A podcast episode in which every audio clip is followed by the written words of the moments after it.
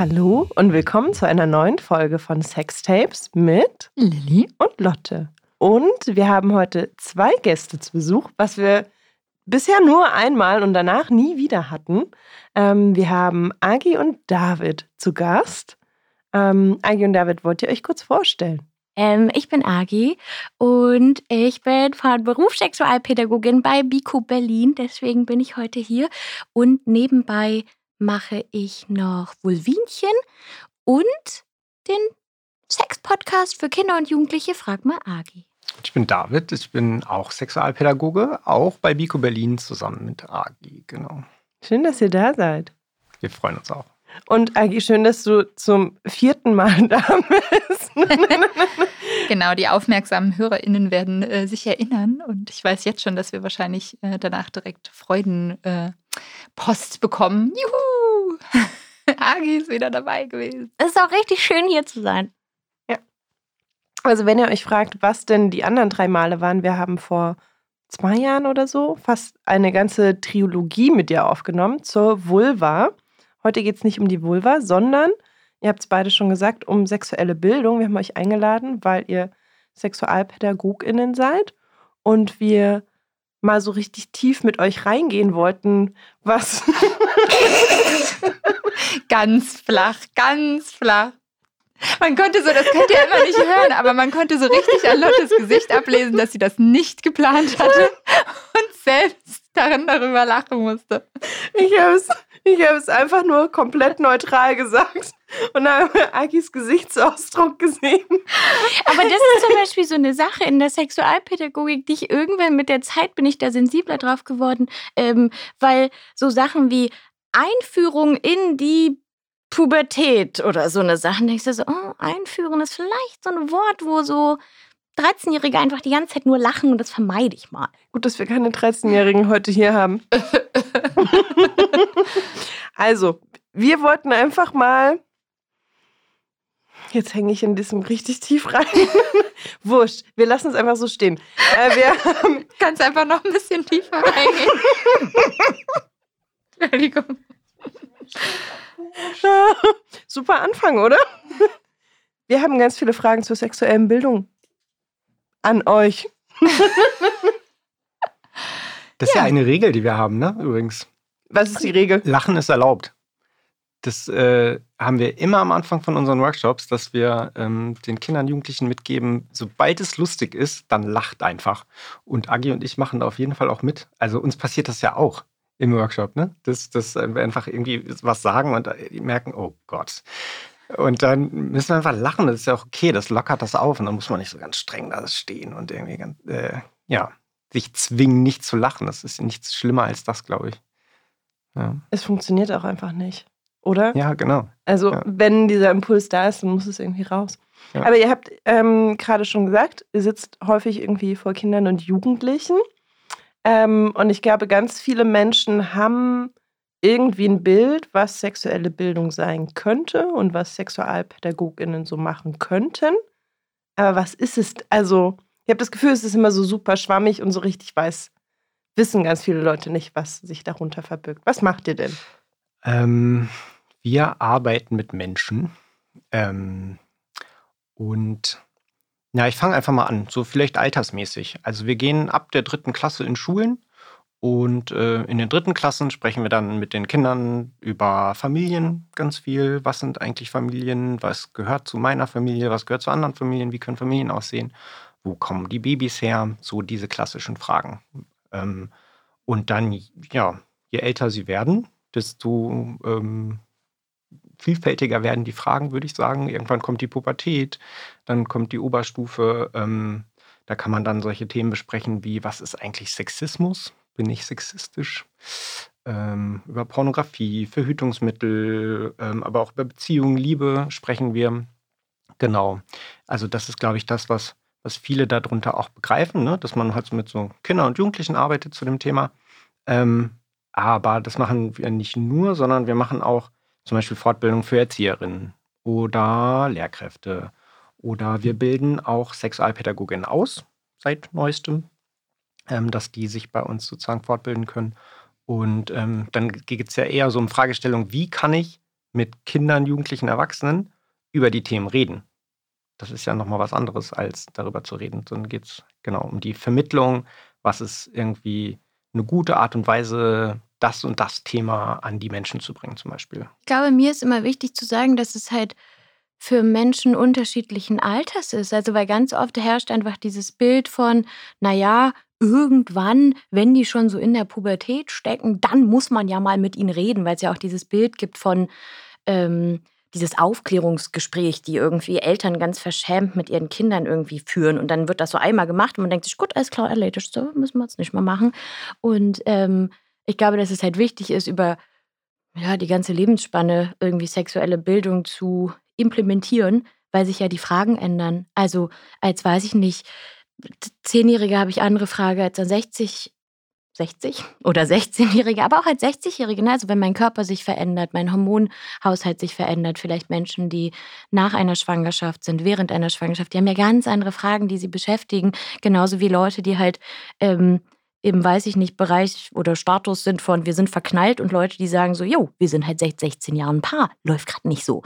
Sind ja ganz andere Dinge und deshalb ist, glaube ich, sexuelle Bildung halt einfach so ein Lebensthema. Das ist ja schon so voll die schöne Überleitung, warum wir euch auch eingeladen haben, weil mich würde total interessieren, auf sexuelle Bildung nochmal so ein bisschen ähm, größer zu gucken, als nur, es gibt Workshops in der Schule oder es gibt Sexualaufklärung in der Schule sozusagen. Und davor würde mich aber noch interessieren, vielleicht, ähm, wie läuft das denn üblicherweise? Also wer werdet ihr gebucht von Schulen? Also wie ist das denn implementiert so in im großen Ganzen in der Gesellschaft in Deutschland sozusagen? Also wo findet Sexualpädagogik eigentlich statt? Wer bucht das? Wann gibt es das für Klassen und so? Wir können noch eine mit hinterher schieben in diesen Fragenkatalog. Wer hat das denn in der Hand? Also, ne, ihr seid irgendwie zwei Menschen, die in, Sex äh, die in sexuelle Bildung reingehen, wollte ich gerade sagen, die in Schulen gehen und Workshops anbieten, aber wie sieht das vielleicht anderswo aus? Packe ich einfach mal auf dieses Paket von Lilly? Vielleicht vorab, ne, weil das, das haben David und ich auch vorher diskutiert, war die Sache von, wir gucken halt sehr aus unserer Berlin-Perspektive. Ne? Und das ist, glaube ich, erstmal ein wichtiger Fakt, dass ähm, das halt eine Bundessache ist. Also Lehrpläne und so sind von Bundesland zu Bundesland verschieden. Deshalb können wir nicht immer zu allem was sagen. Wir gucken halt sehr auf Berlin. Grundsätzlich ist es halt die Aufgabe der Schule, so, also Sexualaufklärung zu machen. Unter dem Label läuft es dann oft, ne? dass halt Kinder, Jugendliche aufgeklärt werden sollen. Und ähm, das läuft in Deutschland seit, ja, so seit 1969 läuft das. Da gab es letztes Jahr auch einige Podcast-Sendungen, Artikel zum Sexualkundeatlas, der jetzt dann 50 geworden ist. Und ähm, seitdem ist es sozusagen in den Schulen in Deutschland üblich, dass über Geschlechtsorgane geredet wird. Und wie Geschlechtsorgane aufgebaut sind und was Samenzellen sind und was Eizellen sind und dass die halt eine Gebärmutter brauchen und so entsteht ein Baby. Warte kurz, was ist dieser Sexualkundeatlas? Ist, stand das da drin oder? Genau, das war so ein. Ähm, wie so ein Geografieatlas.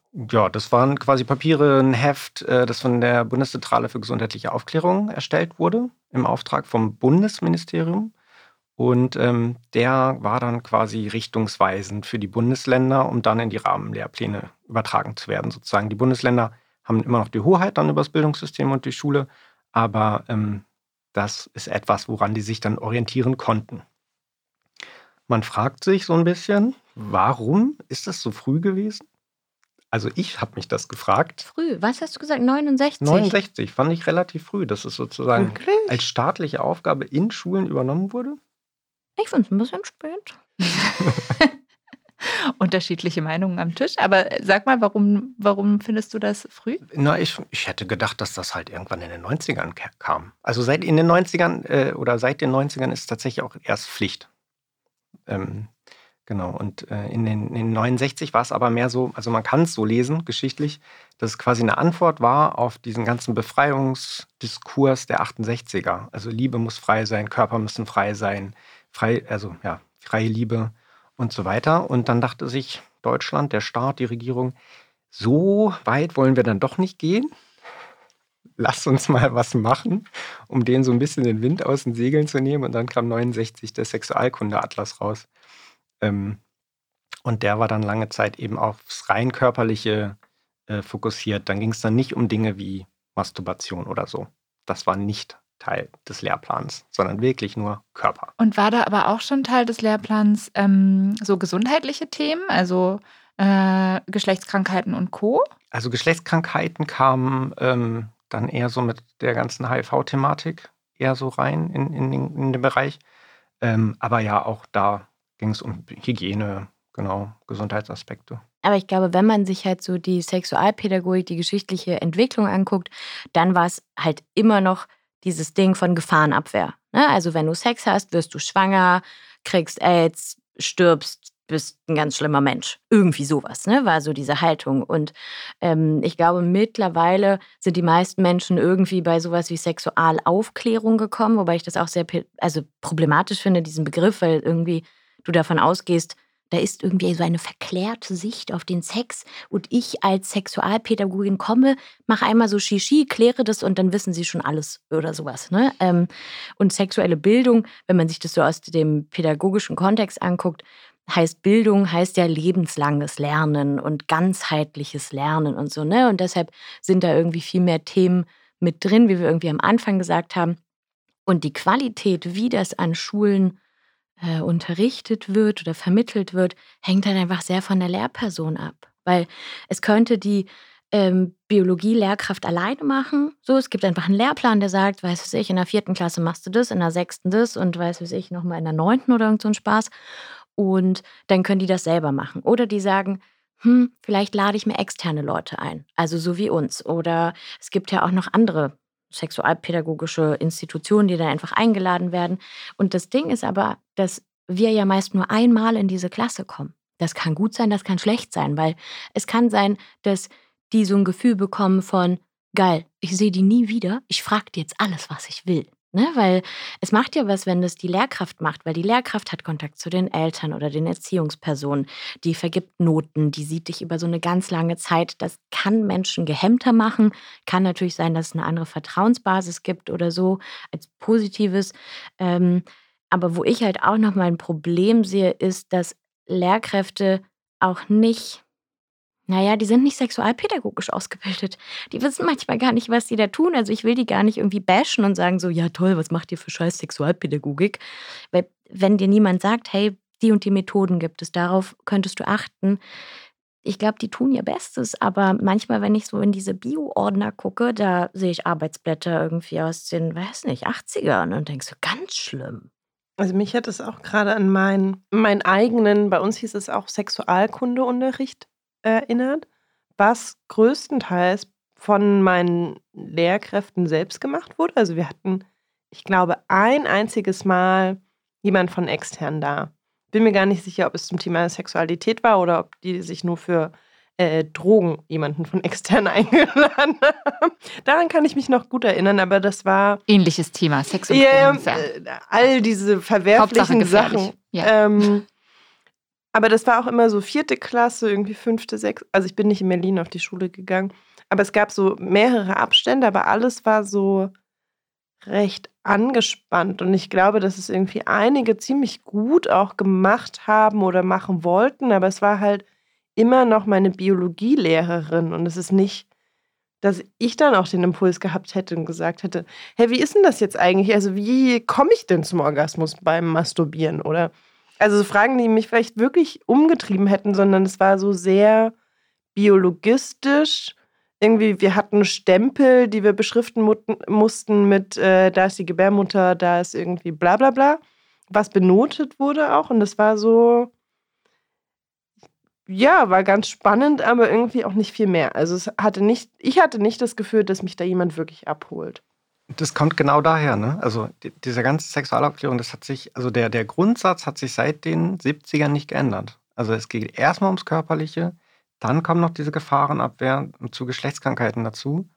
Und da haben wir quasi gestoppt. Und ähm, erst so langsam wird dann in die Rahmenlehrpläne jetzt sowas reingeschrieben, wie dass mit den SchülerInnen doch auch über geschlechtliche und sexuelle Vielfalt gesprochen werden soll, bitte. Und dass das ein fächerübergreifendes Thema ist und nicht nur im Biounterricht in der achten Klasse einmal an einem Tag oder mit einer externen Lehrkraft ähm, oder ja, einem externen Workshop ähm, irgendwie an einem Projekttag oder so. Und das ist ein sehr langwieriger und zäher Prozess, der in den einzelnen Bundesländern auch durchaus anders verläuft. Ein Bundesland, an dem man sieht, dass nicht unbedingt nur die Strukturen dafür verantwortlich sind, was dann am Ende bei den Schülern ankommt, ist äh, Baden-Württemberg. Da gab es 2015 einen neuen Bildungsplan, Rahmenlehrplan von der grün-roten Regierung und da ist relativ ähm, progressiv, würde ich sagen, aus meiner Perspektive reingeschrieben worden, über was mit den Kindern und Jugendlichen geschrieben werden soll. Da gab es riesige Proteste von den sogenannten, ich mache jetzt mal in Anführungsstrichen, besorgten Eltern. Wir nennen sie ähm, gerne auch besorgniserregende Eltern, die ähm, dann der Regierung, den ganzen ähm, Menschen, die in dem Bereich arbeiten, vorwerfen, dass sie ihre Kinder verschwulen und früh sexualisieren und so weiter. Und ähm, der Rahmenlehrplan steht aber weiterhin. Jetzt gab es aber vor ganz kurzem eine NGO aus dem Bereich, die gemeint hat, naja, der Rahmenlehrplan ist da, aber er wird halt nicht umgesetzt, weil die Lehrkräfte ihn einfach nicht anwenden. Es gab so massive Proteste, dass die halt Angst haben, ähm, den umzusetzen oder halt einfach von sich aus keine Lust haben, den umzusetzen und das halt dann nicht tun. Also da ist sozusagen die Struktur da, aber da wird nichts gemacht. Agi wollte dazu was sagen. Ich habe noch eine Rückfrage. Naja, und also gerade dieses Ding von, wir müssen ja alle ins Boot holen. Also irgendwie die Lehrkräfte, die Kinder, die Eltern. Wie oft das passiert, dass auch Kinder krank gemeldet sind. Und die sind nicht immer erkältet oder krank, sondern manche Lehrkräfte kündigen halt an, an dem und dem Tag wird der und der Workshop gemacht und die Eltern lassen ihre Kinder zu Hause. Und das, das finde ich fatal. Ja, da fehlen mir die Worte. Latsch, du hast eine Frage? In meinem Kopf passiert gerade so viel, weil das, was du gerade gesagt hast, mich an so eine Frage erinnert, die ich irgendwie viel später ähm, geplant hätte. Ähm, dieses nämlich, was muss ich denn verändern oder wie können wir alle ins Boot holen? Aber ich wollte David eigentlich erst fragen, was denn so Verwerfliches in diesem Rahmenlehrplan stand. Verwerflich, vielleicht wahrscheinlich nicht in meinen Augen, aber was hat denn die Eltern so besorgt und auf die Straße gebracht? Ähm, das ist ganz schwierig für mich sozusagen darzustellen, weil ich es auch nicht so richtig nachvollziehen kann. Ähm, ich glaube, dass die Eltern tatsächlich glauben, dass wenn mit Kindern über Sexualität gesprochen wird, dass man so mächtig ist als Pädagogin und als Lehrkräfte und so, dass wir Einfluss darauf haben, ähm, also dass wir die Kinder quasi formen können. So, das ist ja auch ein ziemlich, naja, schwieriges Menschen- oder Erziehungsbild, was sie da haben. Und ähm, dass die halt glauben, dass wir halt wirklich Menschen dazu bringen können, ihre sexuelle Orientierung zu ändern, zum Beispiel. Also zugespitzt gesagt, wenn sie mal was davon hören, dass Menschen schwul sein können, dass dann ihre Kinder selbst beschließen, ah ja, dann bin ich halt jetzt schwul. Genau. Oder ja. lesbisch. Oder, oder lesbisch, lesbisch, oder ja. halt eben nicht hetero. Mhm. So, und ähm, dass die das äh, verwerflich finden. In Russland gibt es ein Gesetz dazu, das verbietet, über Homosexualität mhm. zu reden. Also Propaganda für Homosexualität. Es ist irre. Also das, das ist ja, das ist keine Einzelmeinung. Das, richtig viele Menschen glauben das. Und ähm, deswegen meine ich, dass ich finde es so schwierig, das nachzuvollziehen, weil das ist kein rationales Argument, da kann man nicht drüber diskutieren. Also das das ist nichts, wo ich gerne in eine Debatte gehe, weil es einfach ähm, ja, jeglicher Grundlage entbehrt eigentlich. Na, und ich glaube, so ein Wort, was auch immer fällt, ist halt Frühsexualisierung. Ja, und das, da wird ja irgendwas in den Topf geworfen, was gar nicht zusammenpasst. Also, weil Sexualisierung ähm, ist das ja nicht. Wir finden ja Sprache und Wörter für die Fragen, die die Kinder haben. So, also ich würde ja niemanden zutexten mit irgendwas, sondern wir merken es halt einfach in diesen Workshops. Ne? Wir haben so ein, ganz oft so eine Fragebox mit, wo die Anonymen einfach Zettel reinwerfen mit Fragen und da sind so viele dabei. Und ich werfe nicht ein Thema von mir aus unbedingt immer rein, sondern warte halt ab, okay, was wollen die denn überhaupt wissen? Und die wollen eine Menge wissen, selbst in der, weiß ich nicht, fünften Klasse.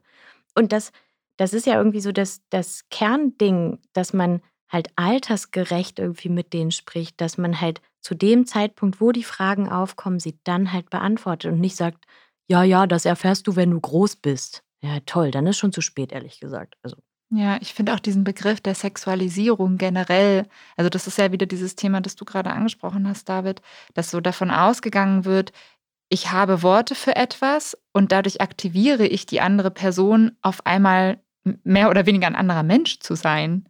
Also wir sprechen über Sex und deshalb ist das Kind jetzt wie so aktiviert. Das hat ja selber keine Sexualität. Ist ja dann auch die Annahme dahinter.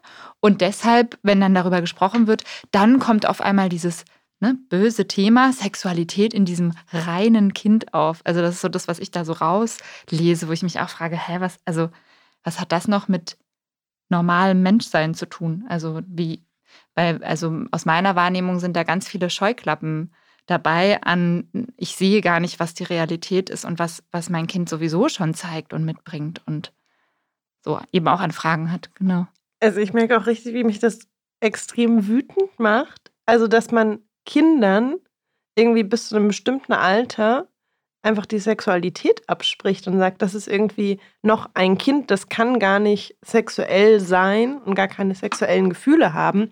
Deswegen dürfen wir über dieses Thema nicht sprechen, auch nicht altersgerecht, ne? was du gerade meintest mit, wir passen, wir passen ja die Sprache an ähm, und gehen auf die Fragen ein. Aber es, die kappen ja wirklich direkt ein ganzes Themengebiet oder einen gesamten Lebensbereich einfach ab, nur weil dieser Mensch noch Kind ist und es da nicht irgendwie hingehört in den Augen derer, die das dann behaupten. Was ich total nachvollziehen kann, ist, dass Eltern oder Erziehungsberechtigte, die Menschen, die auf die Kinder aufpassen, ihre Kinder beschützen wollen. Und Klar. wovon möchte ich Kinder, Kinder beschützen? Zum Beispiel vor Grenzverletzungen, Grenzüberschreitungen, die von ihnen nicht gewollt sind. Wie bekomme ich das am einfachsten hin? Ich bringe den Kindern Wörter dafür bei. Ich bringe den Kindern ähm, ein Verständnis davon bei, dass ihr Körper ihnen gehört, ähm, dass sie sagen können, nein, ich möchte das nicht, mein Körper gehört mir, das ist eine Grenze dass wir mit den Kindern über Scham reden. Und so kann ich Kinder schützen. Wenn ich mit den Kindern nicht über ihren Körper, über Wörter für irgendwie Genitalien spreche oder so, dann funktioniert das auch nicht. Dann haben die gar keine Handhabung dafür. Das ist etwas, was wir machen in Grundschulen beispielsweise, dass wir den Wörter an die Hand geben oder mitgeben, wo alle Erwachsenen theoretisch verstehen können, was ist damit gemeint. Also Wörter für Genitalien, die allgemein bekannt sind. Es gibt manchmal richtig komische Wörter in Familien oder komisch, also sehr, sehr spezielle Wörter in Familien für Genitalien, die dann nicht überall allgemein erkannt werden.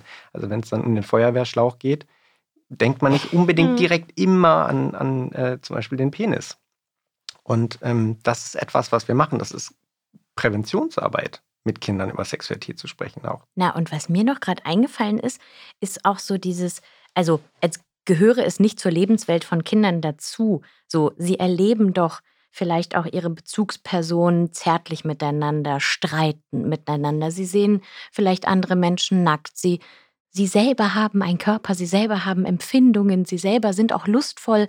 Und lustvoll sein hat nicht immer etwas mit anderen Körpern oder generell Körpern zu tun. Also ich meine, ein Eis zu essen kann super lustvoll sein, ja, oder irgendwie ganz kalten Regen zu spüren oder in eine warme Badewanne zu. Das ist alles so erlebbar für die. Und ähm, da geht es erstmal um körperliche Empfindung.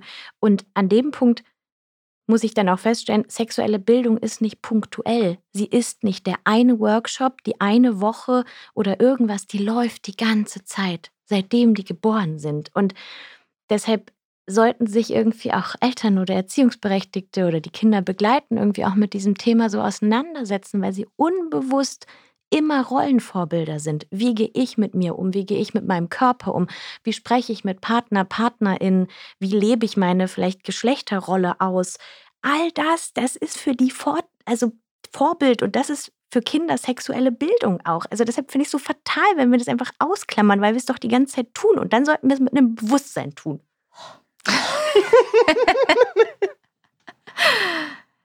ja, ich finde diesen Aspekt der, Bewusst, ähm, der Bewusstheit sehr schön. Und was ich mich frage, ist, ähm, welchen Stellenwert habt ihr denn das Gefühl, hat das im Moment in Deutschland und in unserem Bildungssystem zum Beispiel? Also, Agi, du hattest vorhin gemeint, ihr könnt natürlich hauptsächlich von Berlin sprechen, weil das so eure Erfahrungswelt ist.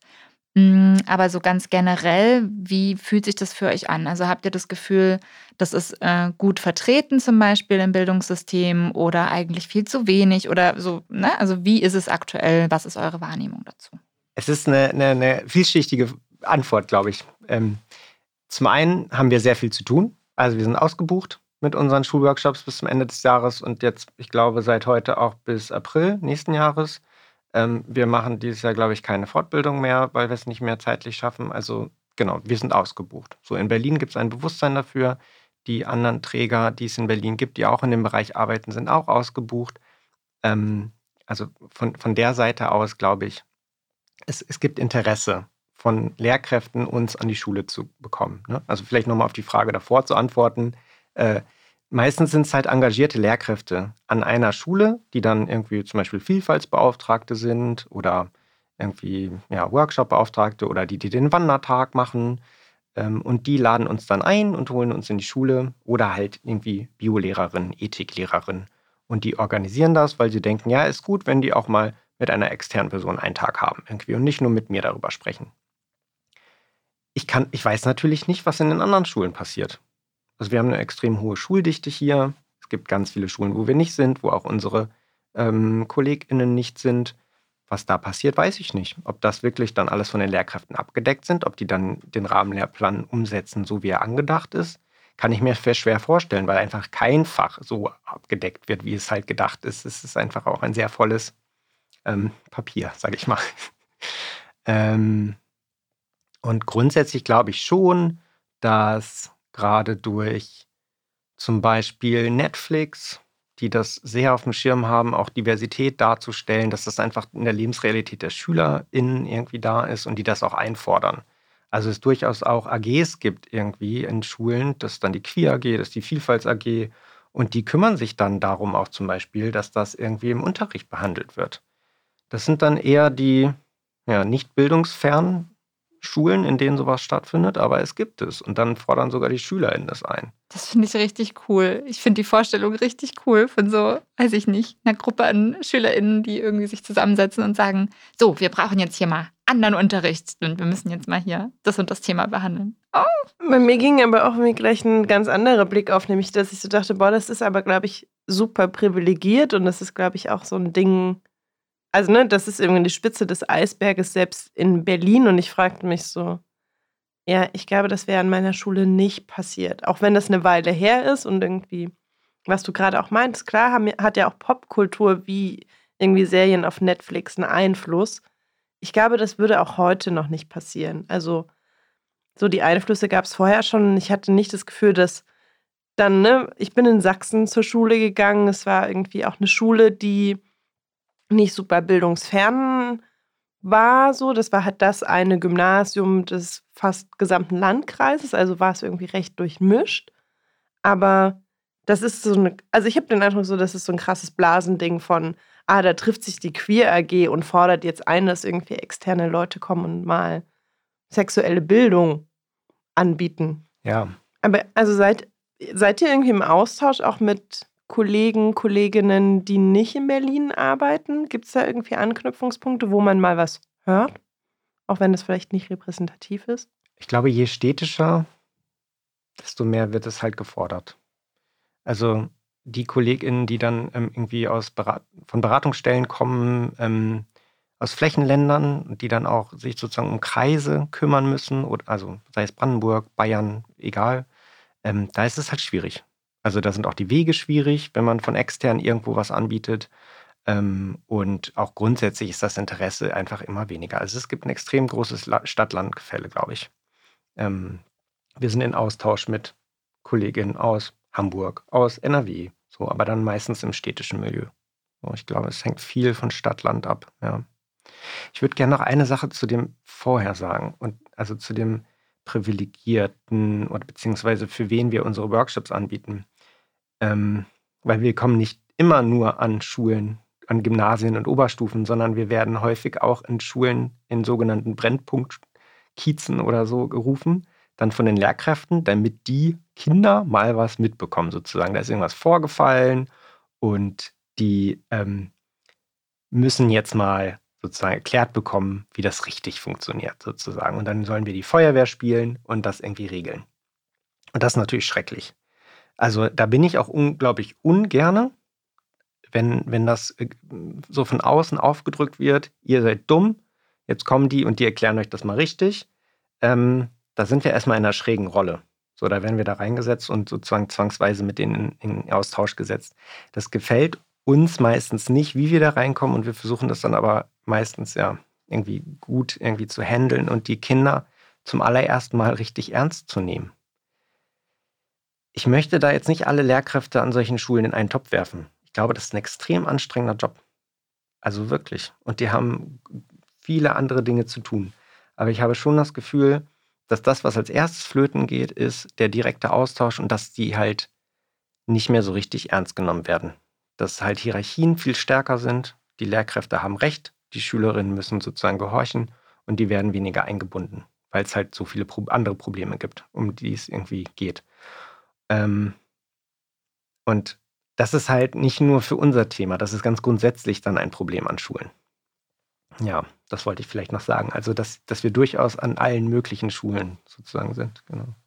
Mhm. Ich wollte noch was ergänzen ähm, zu den Bundesländern, weil ich habe tatsächlich lustigerweise vorhin mit einer Freundin gesprochen, die äh, Lehrerin ist für die Fächer Biologie und Ethik und in Hessen unterrichtet.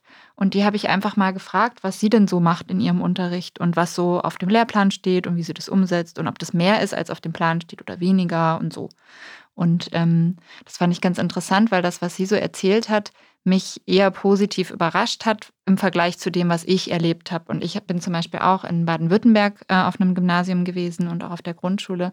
Und wir hatten die komplette Zeit über, wir haben ja schon mal drüber gesprochen in einer anderen Folge, wir hatten die komplette Zeit über bis zum Abitur hatte ich exakt einmal Sexualkundeunterricht und da ging es um Geschlechtsorgane. Es wurde uns angedroht, und zwar wirklich angedroht.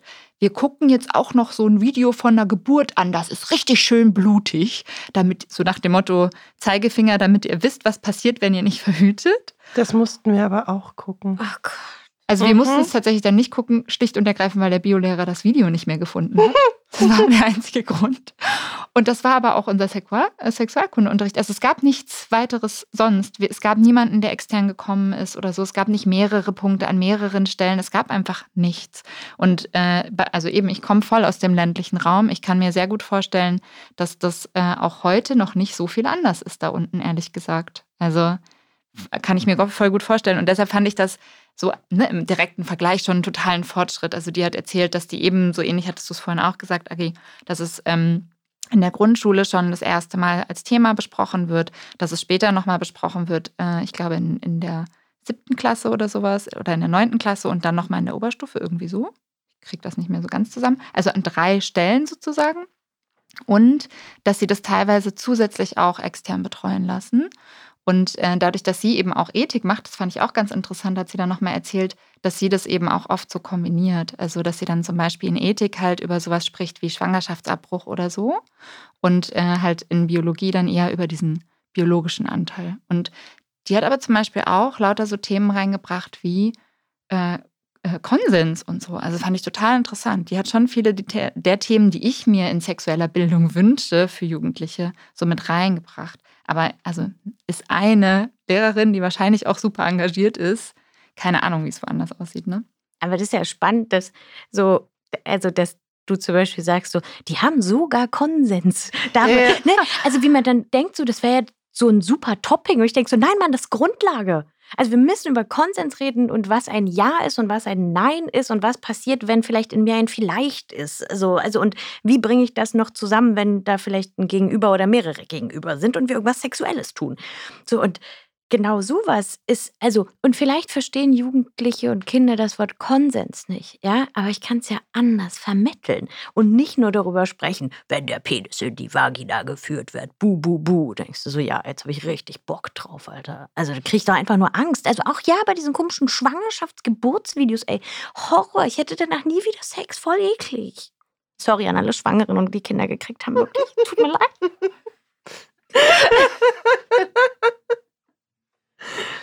Ähm, ja. Dabei geht es auch um Finanzierung. Ne? Also, äh, wer finanziert eigentlich sexuelle Bildung und Präventionsangebote von außerhalb der Schule? Und das läuft meistens dann über die Gesundheitsministerien. Das heißt, Vorbeugung von Teenie-Schwangerschaften und Vorbeugung von sexübertragbaren Krankheiten. Das sind dann die Argumente, die man in so ein Projekt schreibt, damit man Gelder bekommt damit man dann in die äh, Schulen gehen kann oder in die Jugendeinrichtungen, um mit den Kindern und Jugendlichen zu sprechen. So, und also wir beide haben das Glück, dass wir eins der ganz wenigen Projekte sind, die halt übers Bildungsministerium tatsächlich funktionieren. Ähm, oder nicht funktionieren, sondern finanziert werden. Also das äh, ist etwas ziemlich Besonderes, muss ich sagen. Also dass in Berlin hier tatsächlich, die sich getraut haben, uns zu finanzieren, ähm, um ja, vielfältigere Themen sozusagen irgendwie reinzubringen und eben die Begründung eine andere ist. Ich habe eine ganz doofe Rückfrage dazu. Ähm, wie läuft das denn normalerweise? Also du meintest gerade, ganz viele Projekte sind über die Gesundheitsministerien finanziert. Ihr mit Ausnahme scheinbar über das Bildungsministerium. Aber wer bezahlt euch im Normalfall oder andere Projekte? Also wie ist das? Ich bin Biologielehrerin und denke mir, äh, im Rahmenlehrplan steht sexuelle Bildung, habe ich keinen Bock, das selbst zu machen. Ich hole mir jetzt nicht unbedingt Agi und David, aber irgendwie, also vielleicht euch, aber vielleicht auch ein anderes Projekt rein.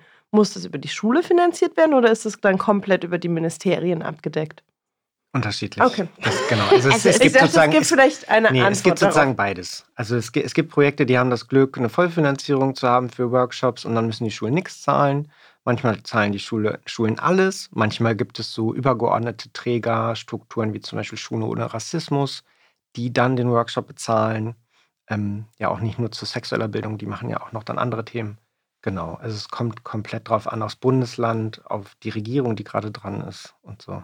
Aber das heißt im Umkehrschluss, wenn ich selber zum Beispiel eine Lehrkraft bin und ich möchte gerne ähm, Unterstützung haben in diesem Feld, also in diesem Feld oder ja auch in anderen äh, Bildungsfeldern sozusagen, die nicht unbedingt abgedeckt sind im Lehrplan oder nicht so wie so ausführlich, wie es vielleicht sinnvoll wäre, dann muss ich erstmal recherchieren wahrscheinlich. Da muss ich erstmal die Arbeit leisten und gucken, Moment mal, wie könnte ich das finanzieren? Wie läuft das? Ich muss wahrscheinlich meiner Schule das schmackhaft machen und sagen, wäre das nicht gut und könnten wir das nicht gebrauchen? Und vielleicht finde ich ja auch noch eine Finanzierung. Okay, ihr nickt sehr. Ja, das ist halt, also ich meine, es kommt natürlich auch auf die Strukturen in der Schule drauf an. Ne? Also weil manchmal gibt es halt dieses so, mm, da muss ich erstmal mit der Schulleitung drüber sprechen. Da denkst du schon, oh ja, okay, wird schwierig. Ähm, dann heißt es, nee, wir haben kein Geld. Oder es heißt zum Beispiel auch, wir haben keine Zeit. Ne, also Schulstunden fallen aus, es gibt keine Vertretungsunterrichtsstunden, Lehrkräfte etc. Also die schaffen es ja kaum, so den Stoff durchzukriegen. Und dann ist halt das Erste, was runterfällt, ist sowas wie sexuelle Bildung. So, ja, das kriegen die schon irgendwie mit. Mein Gott, haben wir doch schon alle immer so gemacht, wird schon irgendwie gehen, so nach Motto. Und, Hat ja ähm, jetzt auch jeder YouTube und so. Ja, ja, genau, ist auch gut. Ja, ach komm, wir wollen nicht gegen YouTube haten. Aber ähm, Vielleicht so als zwischendrin für alle Lehrkräfte aus Berlin-Brandenburg. Es gibt den Bildungsserver Berlin-Brandenburg und da sind ähm, die Projekte zumindest für die beiden Bundesländer aufgelistet, die in dem Bereich arbeiten. Also das gibt es auch. Also das halt sozusagen, genau, die Länder, die Stadt, die beiden Bildungsministerien sich da zusammengetan haben und nicht nur für die sexuelle Bildung. Also es gibt ein Bildungsserver, der, der ist viel breiter aufgestellt. Link in den Shownotes. Agi ist schon totaler Podcast-Profi jetzt. Aber ich habe dich unterbrochen, entschuldige. Ja, kein Ding. Worüber habe ich geredet? Na, du warst, du warst bei äh, Lehrkräfte und dann sagen die, ah, ich muss erst die Schulleitung Ah, fragen, ah, wir haben ah. kein Geld. Hm. Ja, das ist blöd. Darf ich doch was sagen?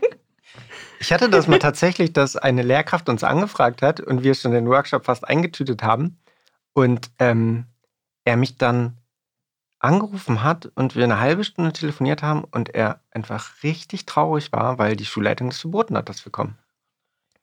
Ja, also er, er, er hatte gedacht, dass das wichtig wäre, ähm, aber die Schulleitung wollte das nicht. Und äh, in dem Fall war das auch noch ähm, verbunden mit krassem Rassismus, weil das war eine Willkommensklasse. Und ähm, die Schulleitung hat halt gesagt, nee, also, das machen wir nicht. Das überfordert die. Das Die überfordert haben keine Sexualität. Vor allem dieses die. Wer sind die? Ja, also es war ein ganz trauriges Gespräch, weil die Lehrkraft das ähm, ja, sich da wirklich engagiert hat, uns recherchiert hat und äh, kontaktiert hat. Und es hat sogar funktioniert und dann, ja, die Schulleitung das einfach unterbunden hat. Ich finde es, also mich schockiert diese Geschichte gerade richtig krass, aber so bei dem, ich hatte übrigens dieselbe Frage wie du, Lilly, oder es ging in dieselbe Richtung. Ich finde es super spannend, was ihr erzählt, weil es, vielleicht wäre das auch mein Kurzschluss immer mal wieder gewesen, zu sagen, ah, sexuelle Bildung wird irgendwie so stiefmütterlich behandelt und es liegt alles nur an den furchtbaren Lehrkräften und die haben ja keinen Bock, jemanden einzuladen. Aber ich finde es irgendwie ganz gut, das mal aufzudröseln, dass es ja im Zweifel nicht nur an einer Person hängt und es nicht nur der Biologielehrer, die Biologielehrerin oder lass es irgendwie in anderen Fächern mit eingebunden sein, dass es nur an dieser einen Lehrkraft hängt, die einfach sagt, ah nee, habe ich irgendwie gar keinen Bock, mich näher damit zu beschäftigen. Ich habe auch irgendwie gar keine Lust zu recherchieren, ob ich jemanden einladen könnte, sondern dass es irgendwie ganz viele Faktoren sind, die einen Einfluss haben. Und auch das, was Agi gerade meinte mit viele Stunden fallen aus, erklärt es irgendwie ganz gut und ist aber auf der anderen Seite ähm, ähnlich schockierend wie dein Beispiel, David, ähm, dass man so denkt, ja, aber mit welcher Rechtfertigung fällt denn dann sexuelle Bildung? Also, wer macht denn dieses Ranking von Mathe müssen wir irgendwie noch durchkriegen und das muss irgendwie in diesem Schuljahr noch passieren, aber sexuelle Bildung lassen wir hinten dran. Also, wer sagt denn, dass es einem Mehrwert ist als das andere? Na, ich glaube, was halt, also es liegt schon einfach daran, dass es um Sexualität geht das, das trifft die meisten Leute einfach so persönlich. Und das willst du nicht, weil Schule ist so ein entsexualisierter Kontext. Und ich stelle mir einfach vor, wie da so eine Schulleitung sitzt und dann so, sexuelle Bildung. Oh Gott, das könnte irgendwas mit mir zu tun haben. Die reden mit Sex. Oh Gott, ich hatte schon ganz lange mit meiner Frau keinen Sex. Naja, Mathe. So, also, aber versteht ihr diese Gedanken? Dass das ja irgendwas mit, mit, mir macht. Es macht sofort was mit mir, meinen Gefühlen, meinem Körper. Es schafft Assoziationen zu meinen Beziehungen, zu meinen Problemen, zu meinen Wünschen, zu meinen verdrängten Sachen und so. Es klickt halt ganz oft irgendwas an. Tut Mathe nicht. Doch, Mathe vielleicht schon, das mögen die meisten Leute nicht. Aber sagen wir Deutsch oder so. Also, das so, das so, da denken die Leute das neutral. Was mit Physik? Neutral. Beziehungsweise, du hast gerade gesagt, Schule ist ein entsexualisierter Raum. Das stimmt nicht. Nee, ja, die versuchen ihn zu einem, genau, die versuchen ihn, ihn zu einem in, zu machen. Schule ist ein unglaublich sexueller Raum. Das, die Leute gehen da durch ihre Pubertät. Jo. Ich möchte so. nur diesen einen Satz ganz an den Anfang schneiden. Also, ja, aber du hast natürlich recht. Ja, Mathe-Lehrkräfte lernen halt Mathe und Mathe-Didaktik. Da, da geht eh schon richtig viel Pädagogik flöten in deren Studiengängen. Ja, ist halt so. Und es gibt ja jetzt Reformen und so, aber ganz grundsätzlich, alle müssten irgendwo sexuelle Bildung drin haben. Alle Lehrkraftsausbildung in allen Bundesländern. Weil natürlich auch im Matheunterricht, im, Mathe, im Matheunterricht halt irgendwie es um Geschlechterrollen geht und über Sexismus und ähm, dann, dann müssen die da auch intervenieren und was zu machen. So, das ist deren Aufgabe als Lehrkraft und nicht nur denen irgendwie Integralrechnung beibringen. Ich finde, man hört schon so ein bisschen raus. Also, ich hatte ja vorhin diese Frage gestellt, wie ist denn die Situation in Deutschland gerade? Und was so die Frage ist, die sich daran hängt als nächstes, ist für mich, seid ihr zufrieden damit? Nein. Oder habt ihr das Gefühl, das müsste anders sein? ja, Agi, möchtest du eventuell darauf antworten? Nee, ich will mich nicht zufrieden geben. Also, weil wenn das, was wir jetzt haben, das Beste ist, Alter, dann breche ich zusammen. Also, weil ich, ich weiß nicht, es läuft so viel schief. So viele Leute haben Probleme im Bereich der Sexualität, haben die ganze Zeit das Gefühl, sie sind nicht normal. Die Standardfrage, die ich kriege, ist, ist das normal? Bin ich normal? Leute sind verunsichert, sie haben Fragen. Und ähm, das klingt jetzt so, als würde ich das nur problematisieren. Menschen haben auch voll Spaß beim Sex und das ist super. Aber so viele Menschen werden, werden gemobbt aufgrund irgendwie ihres Aussehens, ihres Körpers, ihrer sexuellen Orientierung, ihrer Vorlieben, wie auch immer. Also es ist immer noch so ein Tabu- und Schamthema, wo Leute ja auch diskriminiert werden. Und wenn das der Status quo ist, ey, sorry, ciao, wirklich. Also da muss eine Menge noch passieren.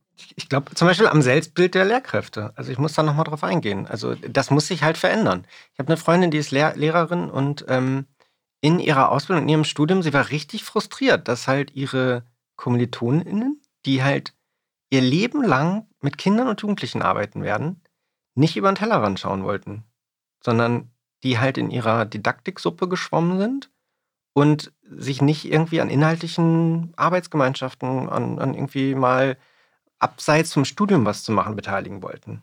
So, und das ist sie immer noch. Also die rennt da gegen Wände. Ich finde es beeindruckend, wie, wie sehr sie dann auch das Kollegium aufmischt und so, aber es ist echt schwierig. Und immer wenn ich dann anfange, über Lehrkräfte abzuhaten, die, die, denen ich dann begegne in Schulen, tue ich ja nicht über alle. Es gibt richtig, richtig schöne Lehrkräfte. Also wenn, wenn ihr uns zuhört. Wir lieben euch. Wir lieben euch. ähm, aber es gibt halt auch ganz schlimme, mit, äh, wo ich so denke, oh, ich glaube, ich hätte, ich wäre richtig ungerne Schüler bei dir gewesen. Weil du motivierst mich nicht, du nimmst mich nicht ernst, also mich schon als erwachsene Person nicht. Wie, wie musst du dann mit den Kindern umgehen? Also, ja, also ich glaube, an, an, grundsätzlich an dem, an dem Berufsbild Lehrkraft, da muss sich einiges ändern. Also, dass Menschen das nicht nur machen, weil sie dann verbeamtet werden und sechs Wochen Sommerferien haben, sondern weil sie Bock haben, Menschen irgendwas beizubringen. Ich wollte gerade sagen, als du so erzählt hast und als, das auch, als du das von dem Matheunterricht erzählt hast, musste ich gerade dran denken, eigentlich betrifft das ja abseits der Sexualität auch alle anderen Lebensbereiche. Also, ne, es wird Schule wird nicht nur als entsexualisierter Raum gedacht, sondern er wird irgendwie quasi komplett als Reinraum gedacht mit, das ist die Mathestunde. Alle sitzen auf ihren Stühlen und lernen jetzt Mathe. Und es wird überhaupt nicht gesehen, dass da irgendwie Kinder sitzen oder Jugendliche sitzen, die irgendwie eine Lebensgeschichte mitbringen und Bedürfnisse, die vielleicht irgendwie längerfristig sind, tagesaktuell sind, die ja gar nichts weiter mit Körper oder Sexualität zu tun haben müssen. Also keine Ahnung, wenn ich da sitze, okay, ist ein krasses Beispiel. Mir fällt gerade kein besseres ein. Ähm, ist ein krasses Beispiel, tut mir leid. Aber wenn ich da sitze und irgendwie meine Oma ist letzte Woche gestorben als Jugendliche, kann ich mich ja auch nicht auf Matheunterricht konzentrieren und kann, bin da nicht zugänglich und habe irgendwie Bedürfnisse, auf die die Lehrkraft im besten Fall irgendwie eingehen können muss, ohne dass sie direkt irgendwie weiß, wie man mit trauernden Menschen perfekt umgeht. Aber so, es ist ja überhaupt nicht mitgedacht, habe ich oft den Eindruck, dass da ja noch das Leben mit dazu kommt in diesen Schulraum. Aber das ist doch, ist das nicht quasi schon die Vorstufe von kapitalistischer Leistungsdruck? Also wenn du auf Arbeit bist, musst du ja auch einfach funktionieren. So, ne? Und am besten noch wie ein Roboter, der keine Fehler macht. Also ist das nicht die Vorbereitung darauf, weißt du, so einfach zu funktionieren und du bist, du legst deine Identität, deine Geschichte und alles ab, so an der Garderobe kommst rein und bist, weiß nicht, der Sekretär, der jetzt tippt. So, ja, also ja, ich, es klingt total gemein und ich will ein ganz anderes Bild haben eigentlich von dieser Gesellschaft und wie Arbeiten funktioniert oder Lohnarbeit irgendwie funktioniert, aber ich glaube, es ist halt einfach in vielen Fällen. Äh, ich kann, ich bin sehr glücklich. Ich kann, ich muss mich nicht abgeben an der Garderobe. Ich wollte gerade sagen, da, da, da habt ihr auch direkt zwei Sitzen. Weil so das ganze Thema neues Arbeiten und so ist zum Beispiel auch so voll ein, ein sehr großes wachsendes Feld, für das ich mich zum Beispiel sehr interessiere. Mehr sage ich dazu jetzt nicht. äh, aber ich, äh, ich denke die ganze Zeit, ich weiß nicht, ob ich zu schnell bin mit diesem Gedanken, aber ich habe die ganze Zeit so ein bisschen, du hattest das gerade auch nochmal bei mir angetickert mit ähm, Menschen gehen da raus und sind zutiefst verunsichert, was irgendwie ihre Körperlichkeit und ihre Sexualität angeht. Vielleicht wurden sie auch deswegen gemobbt und diskriminiert. Also wir haben ja am Anfang schon gesagt, so sexuelle Bildung hört nicht auf. Und wir haben, puh, Agi macht mir lustige Zeichen über den Tisch. Ähm, ich frage mich halt, was ist denn, wenn ich aus der Schule raus bin? Also wir haben jetzt ganz viel darüber gesprochen, was ihr macht, wenn ihr in Schulen reingeht. Und das klingt irgendwie ganz großartig. Also in dem Rahmen, in dem ihr könnt. Irgendwie die Rahmenbedingungen sind noch irgendwie verbesserungswürdig. Deswegen war ich gerade verunsichert, ob wir schon an dem Punkt sind, dass wir darüber sprechen, was ist denn, wenn ich nicht mehr Jugendliche bin und äh, darauf hoffen kann, dass irgendwie gute sexuelle Bildung in meiner Schule passiert. Also wir waren noch so ein bisschen mit, was muss sich verändern und sind zu dem Entschluss gekommen, dass der Kapitalismus eh scheiße ist. Ich wollte gerade sagen, wir sind so ein bisschen in, das nächste, in, das nächste, in die nächste Metaebene der Metaebene gegangen, nämlich äh, generell, was sollte sich verändern an der Lehre, ganz generell und was sollte sich ver verändern sozusagen gesellschaftlich. Aber ähm, vielleicht können wir das auch einfach mal kurz zur Seite stellen und da weitermachen, weil im Endeffekt ist es ja sowieso so, dass die Sachen alle zusammenhängen. Also vielleicht äh, kommen wir später einfach nochmal darauf zurück, wenn sich das ergibt. Also wie, wie, ist es denn, jetzt habt ihr vorhin zum Beispiel gesagt, dass es, ähm, dass ihr schon relativ viel von Schulen gebucht werdet, von Lehrkräften etc. Wie äh, äußert sich das an, also werdet ihr auch gebucht in einem ganz anderen Kontext, zum Beispiel Erwachsenenbildung oder so? Passiert sowas auch oder ist das, sieht das ganz anders aus? Also wir werden zum Beispiel sehr wenig gebucht von Lehrkräften für Lehrkräfte, weil die das Gefühl haben, die haben wahrscheinlich ausgelernt. Ähm, wir werden gebucht meistens in Ausbildungskontexten. Also dass halt Menschen entweder zum Beispiel noch ihre Erzieherin oder weiß ich nicht, Sozialarbeitsausbildung machen oder halt eine Weiterbildung machen wollen. So. Ähm, aber dann um die Themen an andere zu bringen. Also immer im Bildungsbereich, sich da dann weiterzubringen, um sich selber den Raum zu erschließen, um das wieder weiterzugeben. Dass halt Menschen privat für sich im Erwachsenenalter Bildungsangebote in der sexuellen Bildung annehmen, das ist super selten. Was spannend ist, weil jedes Mal, wenn ich auf einer Party bin und erzähle, was mein Job ist, ähm, ja, ist das Thema für den Abend gelaufen. Und also. Kommt, kommt uns gar nicht bekannt vor. Ja. ja. Ihr macht das bestimmt auch nicht immer, zu erzählen, Nein, was ihr macht. Ich arbeite ja. mit Kindern und Jugendlichen. Ja, genau. Ne? Ich bin halt meistens Sozialarbeiter. Ja, was ist, ist das nicht total spannend? Also ich musste gerade wieder an den Vergleich denken, den du vorhin, also das Thema, das du vorhin gebracht hast, AG, äh, so die haben tausend Fragen, die haben ganz viele Fragen und ihr sammelt die ein und guckt dann, ja, was ist denn überhaupt die Frage, die da ist? Und das ist ja eigentlich ein ganz ähnliches Prinzip. Also es gibt wie so einen Aufhänger, das kennen Lotte und ich auch total gut. Also wenn du irgendwie erzählst, dass du einen Podcast machst, in dem du über Sex sprichst, ja, dann ist der Abend, da läuft nichts anderes mehr an Thema in der Regel so. Dann reden alle nur noch darüber, weil alle haben Fragen, alle sind verunsichert, alle haben irgendwie so, ne, sind in, irgendwie interessiert, so, oh ja, und wie ist denn das jetzt eigentlich wirklich und so. Also es gibt, es gibt uns ja ganz viel dieses Thema offensichtlich. Es beschäftigt uns alle. Wieso hat das nicht einen größeren Stellenwert, frage ich mich da. Ja, also, hä? Und wieso gibt es keine Räume? Ja, ich kann sagen, keine, wo ja, gehe ich genau. denn hin? Also ja. wo gehe ich denn hin, wenn ich all diese Fragen habe und nicht darauf warten will, dass ich irgendjemanden von uns am Tisch zufällig auf einer Party treffe? Oder wenn mir der Podcast nicht reicht, was ja also wahrscheinlich niemals passieren könnte, aber na, ich ich habe letztens ähm, auch sogar ein Fachbuch dazu gelesen zu sexueller Bildung im Erwachsenenalter und ich glaube sogar 2021 wird ein äh, Sammelband erscheinen, ein äh, fachliches Buchdings. Ähm, und da hieß es auf jeden Fall, dass es sehr wenig qualitative Angebote für Erwachsene im Bereich der sexuellen Bildung gibt. Die meisten sind halt sehr ideologisch geprägt. Also wir haben irgendwie so diese ganze Tantra-Schiene, atme, entdecke deine innere weibliche Kraft, bla bla. Äh, oder es gibt dann irgendwie so sehr problematisierende Angebote, also im Sinne von Sexualtherapie. Da denkst du ja erstmal, da gehe ich hin, wenn ich ein Problem habe. Das muss übrigens nicht so sein. Ja, man kann einfach auch so zur Sexualtherapie gehen, weil man sich selbst irgendwie besser kennenlernen möchte. Aber man zahlt es halt selber. Das ist natürlich auch wieder eine finanzielle Frage. Ähm, und oder es gibt halt so diese kommerzialisierten Angebote, ne? also die irgendwie über Fernsehen oder sagen wir mal Medien laufen, die halt auch mit einer bestimmten Haltung daran gehen. Und ich finde Haltung nicht schlimm. Ja? Also ich bin auch nicht neutral. Ich habe eine Haltung zu bestimmten Sachen. Und wenn ich die kennzeichne, ist das auch total in Ordnung. Ähm, aber ich also ich selber denke ja so, irgendwie gibt es nicht richtig so viele Angebote und sehr, oder sie sind sehr spezifiziert, denn es ist irgendwie der Bondage-Workshop oder ja, also irgendwie so ganz spezielle Sachen, aber nichts Allgemeines. Und ja auch eher, also sowas wie Bondage-Workshops, ja auch eher in der Stadt zum Beispiel. Das findet man wahrscheinlich auf dem Land auch eher schwieriger. Ja, und dann ist der einzige Mensch, mit dem du reden kannst, vielleicht dein Gynäkologe, deine Gynäkologin. Ich weiß nicht. Das ist halt sehr medizinisch, ja es gibt noch so ganz viele ähm, gute Fragenet und so. Ich glaube, da landen Menschen mit so Fragen zu Sexualität, wenn sie nicht mehr weiter wissen.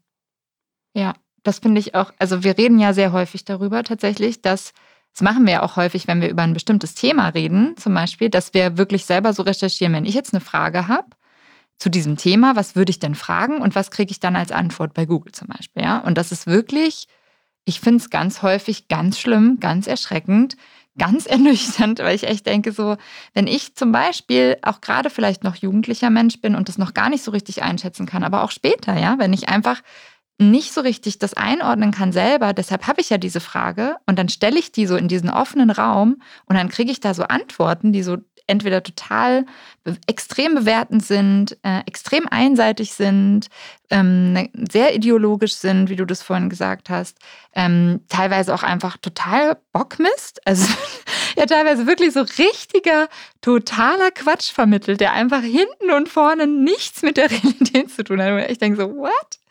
Also das finde ich schon krass. Und ich vermisse auch diese Räume total. Also so wie du das vorhin meintest. Wir hatten ja letztes Mal zum Beispiel äh, über, ähm, äh, oh Gott, jetzt fällt mir der Name nicht ein. Oh please, oh, oh yes please. Ja, kurz überlegt, oh jetzt please, dieses, äh, diese Plattform nachgedacht. Und das ist zum Beispiel was, was ich extrem vermisse und was ich auch wirklich nicht nachvollziehen kann, warum es das nicht im großen Rahmen gibt. Warum gibt es nicht eine große Plattform, äh, von mir aus gerne global, in der zum Beispiel sexuelle Bildung auch wirklich mit Videos und so weiter vermittelt wird. Gegen Bezahlung. Ich glaube, dass es sehr viele Menschen geben würde, die bereit wären, dafür Geld zu bezahlen, äh, genauso wie sie bereit sind, teilweise für Pornografie Geld zu bezahlen.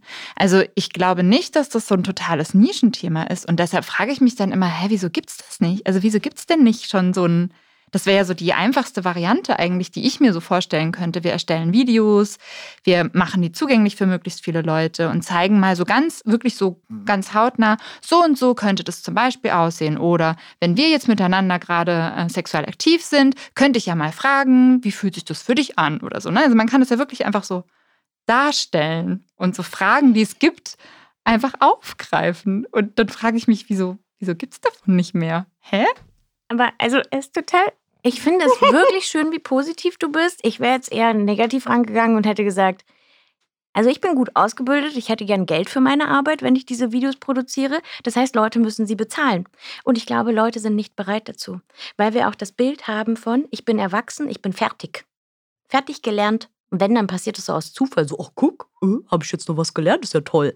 Aber dass ich mir als, weiß ich, Mitte 30-jähriger Mensch durchschnittlicher Mensch denke, ach Mensch, schau an, 20 Euro im Monat, dann lerne ich noch was über meine Sexualität. Ich weiß nicht, wie viel einfacher ist es auf www.irgendeine-pornoseite.com zu gehen. Zu denken, naja, gut, Sexualität kann ich mir mal in Porno angucken. Ich glaube nicht, dass Leute bereit sind, das zu zahlen. Ich äh, widerspreche. Also es gibt ja auch äh, Plattformen. Nein, ich muss jetzt hier mal eine Lanze brechen. Also wenn ihr das anhört und ihr könnt Webseiten programmieren und äh, ihr wollt irgend so ein geiles Projekt starten, äh, hier ist die Idee. Die Idee habe ich schon seit 100 Jahren, ja. aber das ist viel zu teuer. Wieso? Also Umzusetzen. es gibt ja auch. Wer bezahlt, also du hast entweder brauchst du irgendwie am okay, es ist wirklich vielleicht trifft mir ab, aber du ein passt ja gar nicht. Talk. Ähm, aber du brauchst ja entweder erstmal eine Vorfinanzierung, in welcher Form auch immer, um Videos produzieren zu können. Am besten noch in mehreren Sprachen, damit du irgendwie möglichst viele Leute erreichst. Am besten noch untertitelt, damit du auch die Leute erreichst, die nicht einfach nur Videos anschauen können. Du musst eine Website programmieren. Also ich denke da wirklich schon richtig lange drüber nach und habe es durchgespielt. Und du musst halt Leute dafür bezahlen. Und dann hast du am Ende ein Angebot, wo halt, also ich meine, du meintest, ja, Leute sind dafür äh, zugänglich, sind bereit dazu, für Pornos zu bezahlen.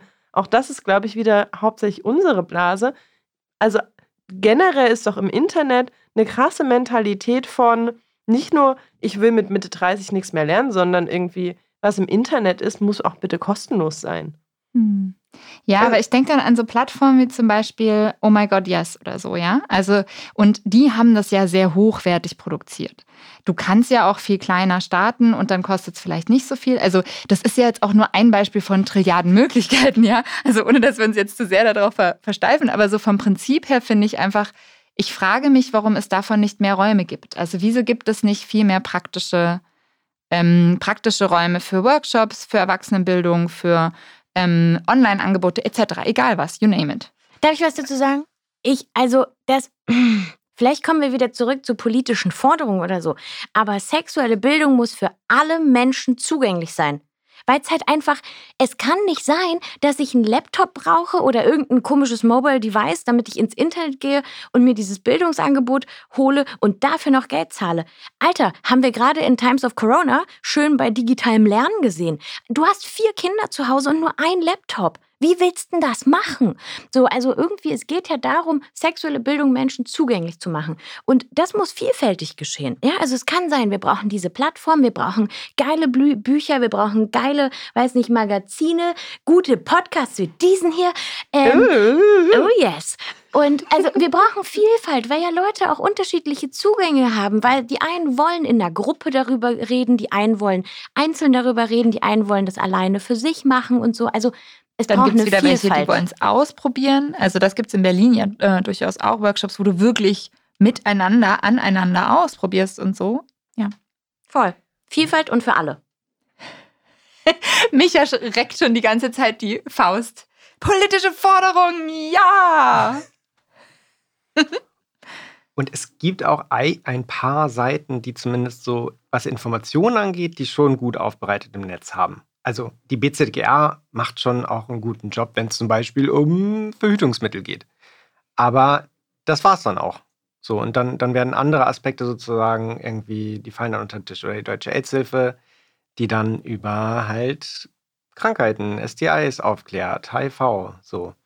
Ähm, das gibt's ja schon. Aber das ist dann wirklich reine Sachinformation und auch nicht in schicken Videos, über die ihr da gerade geredet habt, sondern halt dann wirklich einfach die Sachinformation.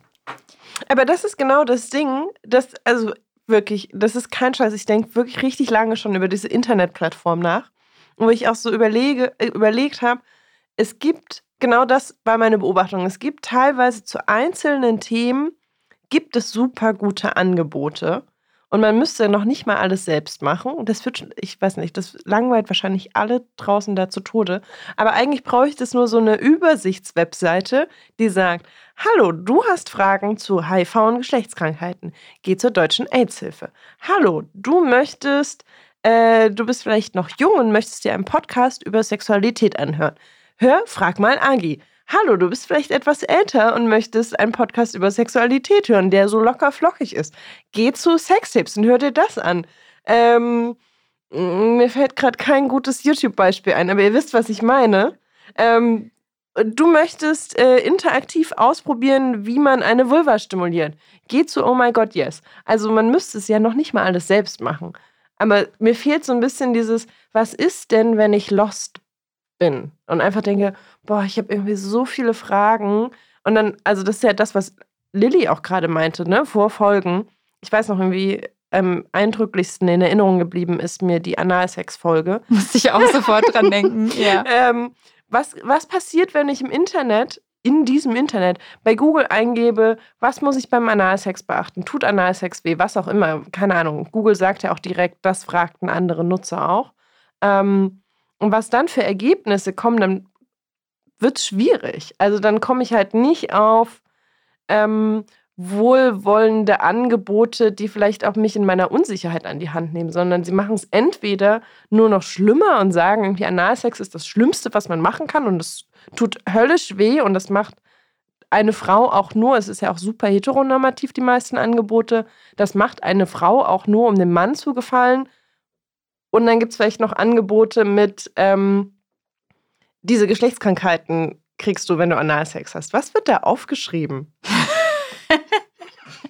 Also, ich muss jetzt eh mal sagen, was ihr alles nicht, nicht hören könnt natürlich, aber hier passiert noch so viel. Ich fand das vorhin so schön, äh, Lotte, dass du den Reihenraum in das Klassenzimmer eingebracht hast, weil so ist es natürlich nicht. Da passieren ja 3000 andere Sachen und hier ja übrigens auch. Ihr hört ja nur, ihr hört ja nur, was wir reden, aber hier passieren so viele Dinge. Ich fand es zum Beispiel am Anfang sehr schön, das muss ich mal kurz teilen, wie äh, Agi und David sich die ganze Zeit so ganz süß immer den Ball zugespielt haben. Wer darf denn jetzt die Frage beantworten? Willst du? Hashtag Gleichberechtigung. ja, finde ich sehr schön. Was habt ihr aufgeschrieben? Also ich Kapitalismus. Ah.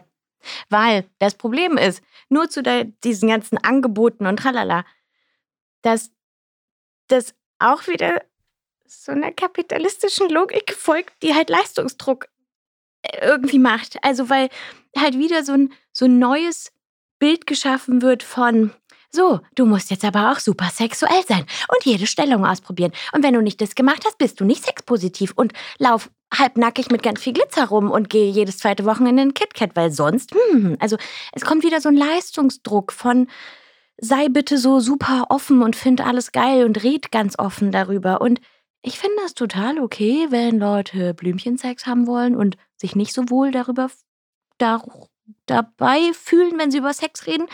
Also es darf Scham geben und Tabus und Grenzen, das ist total wichtig. Und nicht jeder muss halt auf einer Sexparty rumhüpfen. Und man darf auch für sich feststellen, ja Leute, ist eigentlich, äh, danke, in meinem Bett mit Socken, Licht aus, finde ich ganz gut. Und dass halt auch alles bewertet ist und bewertet wird. Das ist auch, also um das mal kurz einzuwerfen, wir haben uns natürlich auch heute vorbereitet und einer unserer Hauptpunkte war, okay, wir müssen sagen, dass wir den Kapitalismus richtig scheiße finden. Finde ich eine Tip-Top-Vorbereitung. Weil er einfach so viel kaputt macht und, und so viele Dynamiken halt hat, der, die halt in der Sexualität und in, darüber, wie wir Rollen ausüben, halt total schädlich sind. Also ja, Leistung, du hast gerade Leistung angesprochen, aber auch Bewertung. Ne? Wie müssen Körper aussehen? Es gibt ein ganz klares Konzept, das ist ein schöner Körper, das ist ein hässlicher Körper und du musst auf jeden Fall irgendwie alles dafür tun, schön zu sein und am besten ganz viel Geld ausgeben, damit dieser Körper irgendwie schön ist. Und das können wir ewig so weiterführen. Also ja, das ist ein richtig, richtig großes Problem. Darf ich mal was Provokatives fragen? Wir reden ja. Nein. Mir egal, mach ich trotzdem. ähm, was, wir reden ja jetzt viel darüber, so, dass das ein Problem ist. Und ich frage mich gerade, was ist denn eigentlich das Problem daran? Also, was passiert denn in unserer Gesellschaft, wenn sexuelle Bildung keinen Stellenwert hat? Warum ist das wichtig, dass zum Beispiel jetzt explizit sexuelle Bildung einen Stellenwert hat, der wirklich repräsentiert wird, dass Menschen sich wiederfinden? Wie würdet ihr sagen, also wie würdet ihr das beantworten? Warum ist das wichtig? Naja, anknüpfend an das, was ich eben gesagt habe, zum Beispiel mit der Bewertung. Also wenn etwas bewertet wird, dann gibt es ein Oben und ein Unten. Und die oben, die treten halt nach den unteren. Und das ist ja aber nicht ein zweipoliges Ding, sondern das ist dann ganz oben tritt nach ein bisschen weiter oben und ein bisschen weiter oben tritt nach Mitte und so weiter und so weiter. Und ähm, das löst halt natürlich dann auch Dynamiken aus. Die einen finden die anderen scheiße und es gibt dann einfach Konflikte zwischen, zwischen diesen Gruppen. Ich meine, das ist jetzt wieder Meta, ne? aber man findet das dann auch in ganz kleinen Dingen und Verhaltensweisen dann wieder. Und ähm, ich meine, Sexismus ist, gehört da zum Beispiel zu. So, also dass wir einfach eine patriarchale Gesellschaft haben, wo Männer einfach den Ton angeben und eben die Macht innehaben und ähm, andere Menschen, die nicht cis-männlich sind, halt eben davon abhalten, in, in Machtpositionen zu kommen. Das ist ein Riesenproblem. Ich muss direkt zwischenfragen, was ich gerade überlegt habe, ist, ob wir das Wort Patriarchat schon mal im Podcast benutzt haben. Ich bin mir nicht ganz sicher. Kannst du einmal kurz sagen, was das Patriarchat ist und Cis erklären? Okay. Ähm, also Patriarchat erklären und Cis erklären. Fangen wir mit Cis an. Ähm, wenn Menschen geboren werden, dann wird ihnen meistens ein Geschlecht zugewiesen von Hebamme, von den ÄrztInnen, die dort sind. Und ähm, wenn Menschen dann aufwachsen, dann ähm, werden sie halt entweder männlich behandelt oder weiblich behandelt. Das ähm, ist nicht gut, dass wir Menschen in, in, diese zwei Gruppen einsortieren, aber ähm, wir tun das nun mal.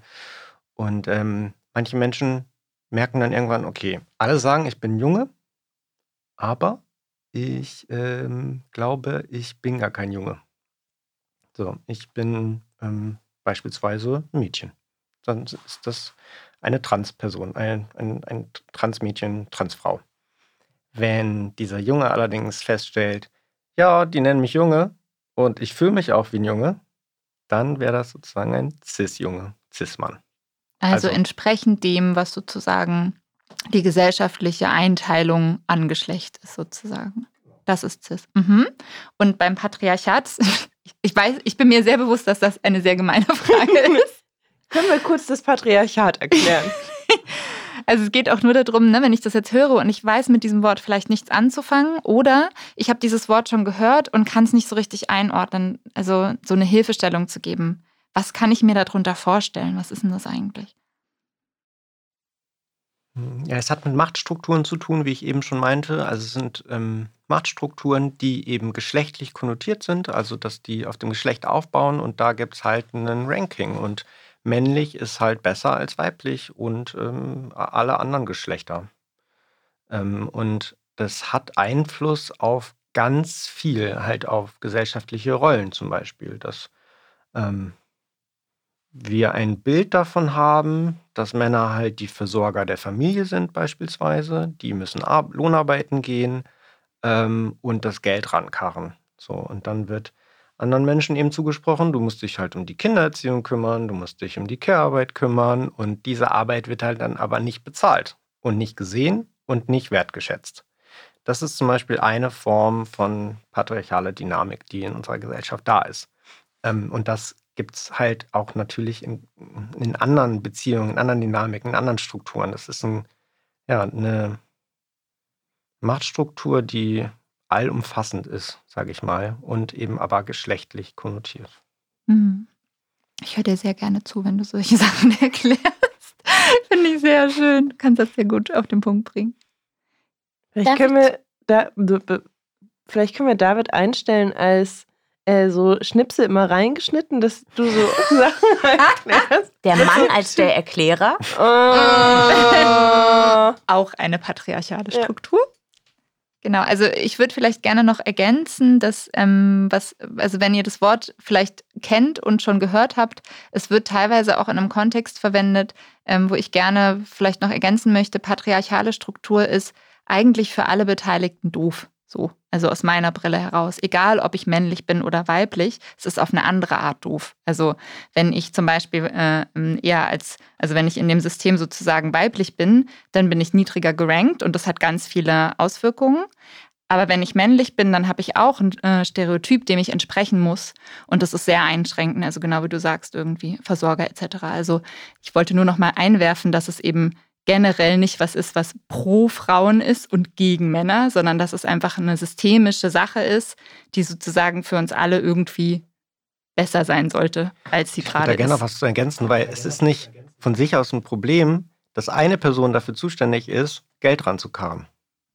So, also das ist nicht grundsätzlich ein Problem. Ich finde, das Problem ist eher, dass es halt zugeschrieben wird, dass es Kategorien gibt und du kannst dir halt nicht aussuchen, was du machst.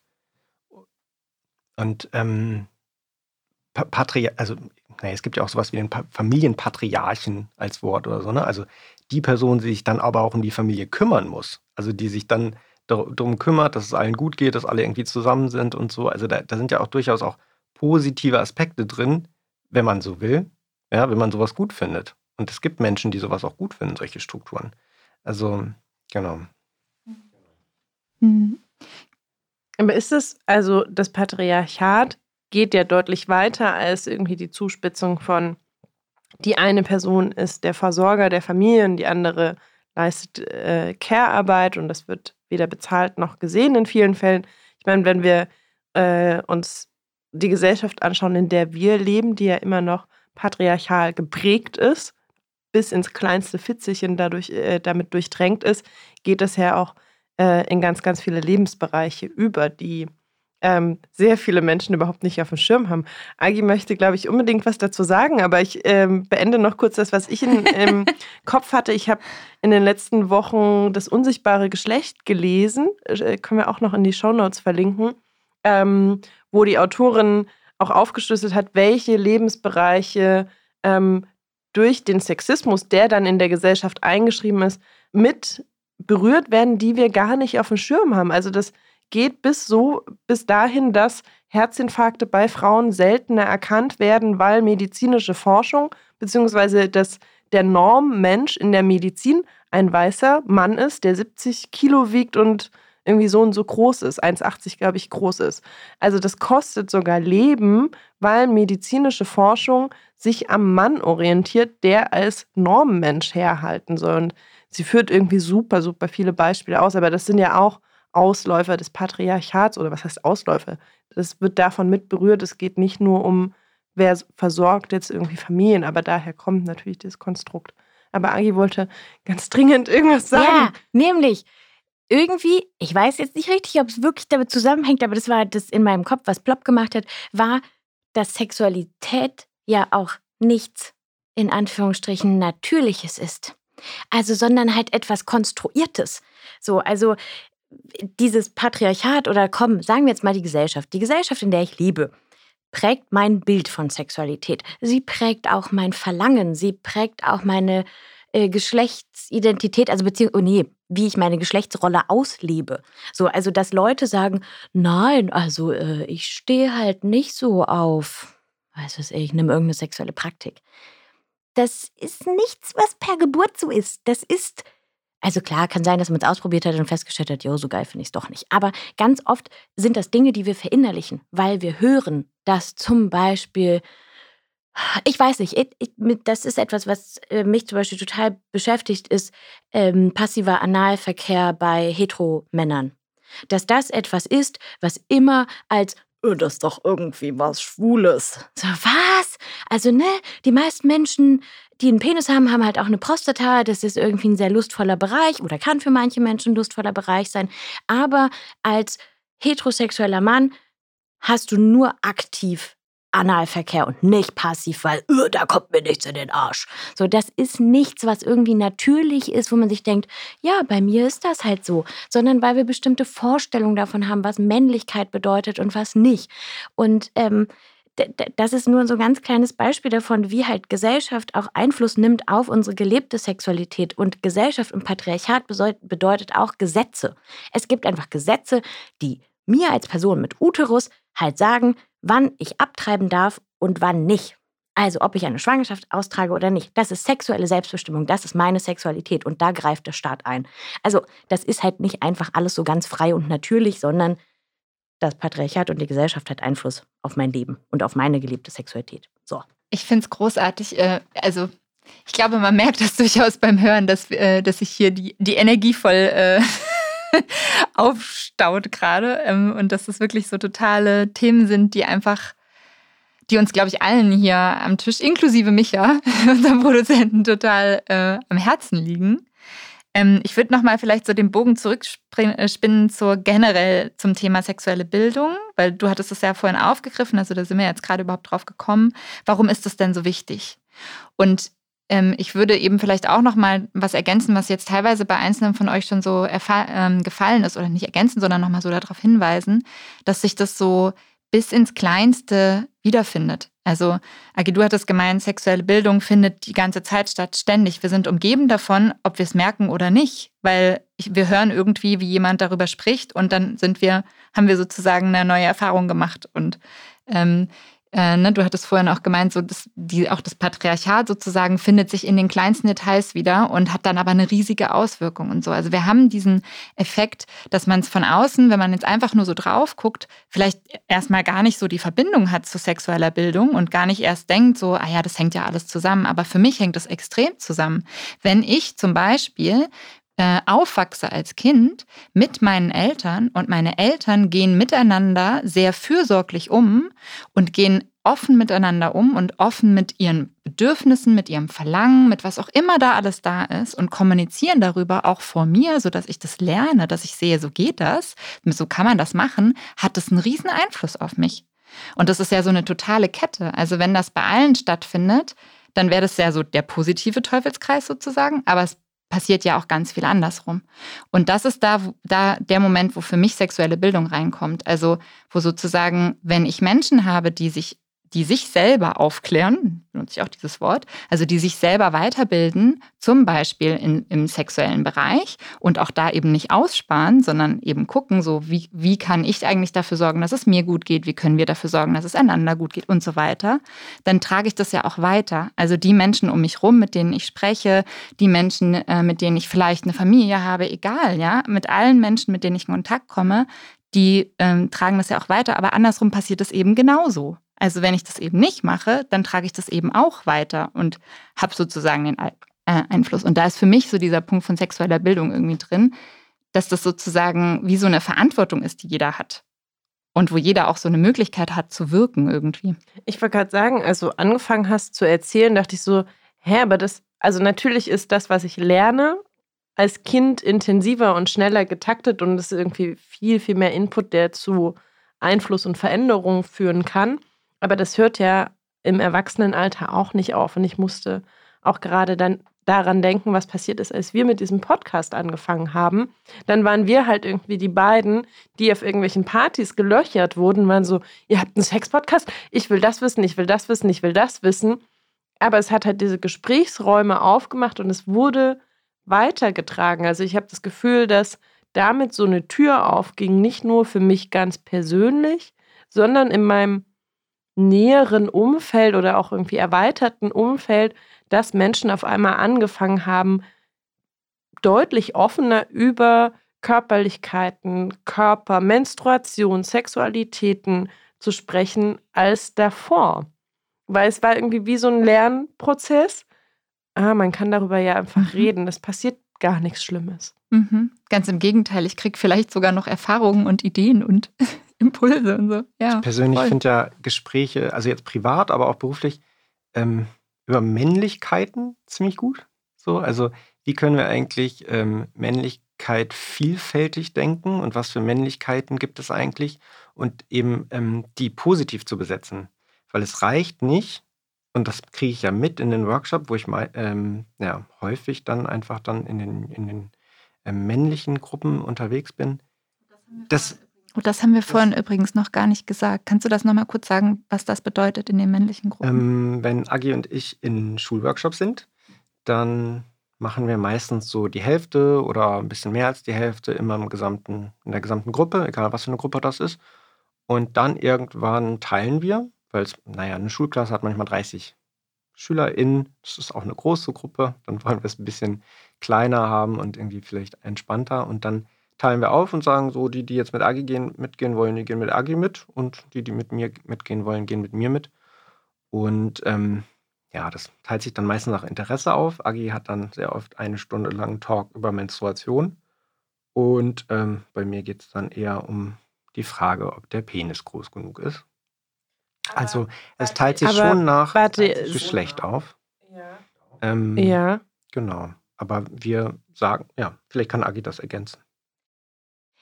Naja, das ist so eine Sache, die, glaube ich, einfach immer wieder in der sexuellen Bildung diskutiert wird, diese Aufteilung irgendwie nach Geschlechtern und ähm, wie man das aufbrechen kann. Und gerade durch diesen Teil von wir machen halt ein oder eine längere Zeit einfach alle zusammen, weil ich immer denke, so, ja, alle Infos für alle einfach. Und es gibt halt mehr Geschlechtsidentitäten als zwei. Und wir arbeiten aber nur zu zweit. So, da haben wir schon ein Problem. Ähm, und die Sache ist, dass halt Kinder und Jugendliche in dieser Zweigeschlechtlichkeit groß werden. Ne, in dieser vermeintlichen Zweigeschlechtlichkeit von es gibt rosa und blau, es gibt Jungs und Mädchen und irgendwie fällt den Leuten auch nicht viel kreativeres ein, außer gut, wir teilen die Gruppe nach Jungs und Mädchen, anstatt, weiß ich nicht, im Kindergarten nach Kinder, die Schnürsenkel haben und die Klettverschluss haben, die ein weißes Oberteil anhaben oder ein rotes. Weiß ich, es gibt ja so viele andere Dinge, nach die man Gruppen einteilen könnte. Ne? Ähm, und ich finde, das, das muss man diskutieren und überlegen, ob das sinnvoll ist. Das Krasse ist halt, dass die das so verlangen. Ne, wir die kommen Kinder. In, total, wir kommen in die Klasse und wir sagen, hallo, wir sind Agi und David, schnapper die, schnapper da, fangen an zu reden und dann kommt so, hä, aber wann teilen wir? Ja, irgendwann halt. Nee, nee, nee, nee, nee. Und da stehen die schon auf, nehmen ihre Rucksäcke, weil die unbedingt raus wollen, weil wir können doch nicht zum Beispiel jetzt mit den Jungs im selben Raum sitzen und über Menstruation reden. Das, ist, das geht doch nicht. Ne? Also die haben so einen krassen Drang. Und indem wir erstmal sagen, nee, nee, wir machen das mal alle zusammen so, ne? Das, ja, da passiert halt schon was. Aber die wollen das so sehr, weil sie es auch so gewohnt sind. Hm.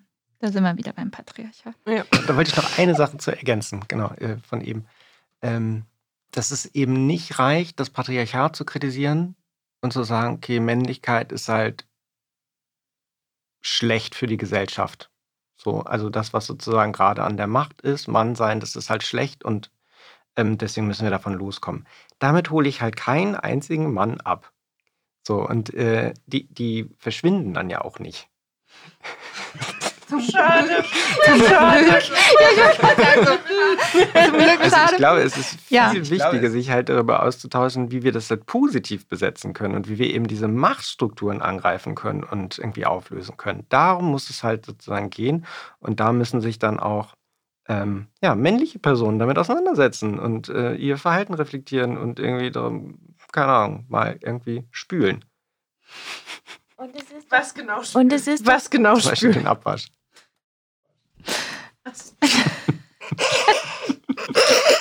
Apropos, Heteronormative. Apropos Heteronormative. Schön. Ja. Ich, da, also ich hate ja wirklich gerne ab über die Gesellschaft, das Patriarchat. Wir sind alle ein Teil davon. Also wir machen diese Gesellschaft aus. Deshalb, man könnte ja auch bei sich selber anfangen. Und dann kommt aber das Problem von, wir sollten nicht Einzelpersonen irgendwie äh, verantwortlich machen und ihnen alles irgendwie zusprechen, von wegen, na, wenn du nicht an dir arbeitest, dann kann ja hier auch nichts draus werden. So, nächste Ebene. Es müssen halt auch Strukturen geschaffen werden, politische Entscheidungen getroffen werden, die das erleichtern und nicht alles auf den Schultern der Individuen lastet. So. Und ja, auch die Politik ist nicht die Politik, sondern das sind viele Menschen und so. Also, das ist halt ein krasses Geflecht und mir macht das manchmal ein großes Kopfzerbrechen. Ich denke so, oh Gott, ich weiß gar nicht, wo anfangen und Hilfe. Und dann ist es erstmal am einfachsten, erstmal bei mir irgendwie anzufangen und zu gucken, was kann ich denn verändern, ähm, aber auch Forderungen zu stellen. Ja, also nicht nur zu sagen, oh, was muss ich denn jetzt alles tun, sondern an wen kann ich mich denn wenden, die einen gewissen Einfluss haben, die Macht haben, die EntscheidungsträgerInnen sind. Also auch das mal mit zu überlegen, so. Aber dieser ganze Komplex ist komplex. Wer wäre das denn? Also wenn wir jetzt, also, oh, oh, ich sehe eure Meldung, aber wer wäre das denn, wenn wir jetzt über sexuelle Bildung sprechen und jemand hört das jetzt gerade und denkt sich so, genau, wir brauchen zum Beispiel eine staatliche Plattform, die jetzt hier mal alles so richtig gut erklärt und richtig zugänglich ist. So, an wen wende ich mich denn? Also gibt es irgendwie schon so Stellen, an die man sich wenden kann? Gibt es Strukturen, in denen ich anknüpfen kann, von denen ihr wisst, die könnt ihr so empfehlen oder so? Bevor du die, den letzten Satz gesagt hast, ähm, dachte ich an die Kultusministerkonferenz. Aber ähm, die, die hören einem ja nicht zu. Ich würde es gerne auch runterbrechen, weil ich glaube, das ist wirklich, ich glaube, es fehlt halt an vielen Stellen, wo ich überhaupt diese Forderung verankern kann, auch als Einzelperson. Ich hätte jetzt viel mehr euch gerne gefragt zum Abschluss auch, was kann ich denn machen? Es geht in eine ähnliche Richtung. Wenn ich jetzt zuhöre und denke so, ah krass, finde ich ja irgendwie wichtig und ich möchte auch irgendwie mich mehr mit sexueller Bildung bei mir selbst beschäftigen. Also wir haben ja irgendwie drüber gesprochen, so, wo kann ich denn irgendwie vielleicht Angebote und Räume finden? Das ist nicht ganz so einfach, je nachdem, was ich suche. Aber was kann ich denn so in meinem näheren Umfeld machen, damit bei mir irgendwie das sexuelle Lernen nicht aufhört und dass ich vielleicht noch irgendwie drei Leute mitnehme?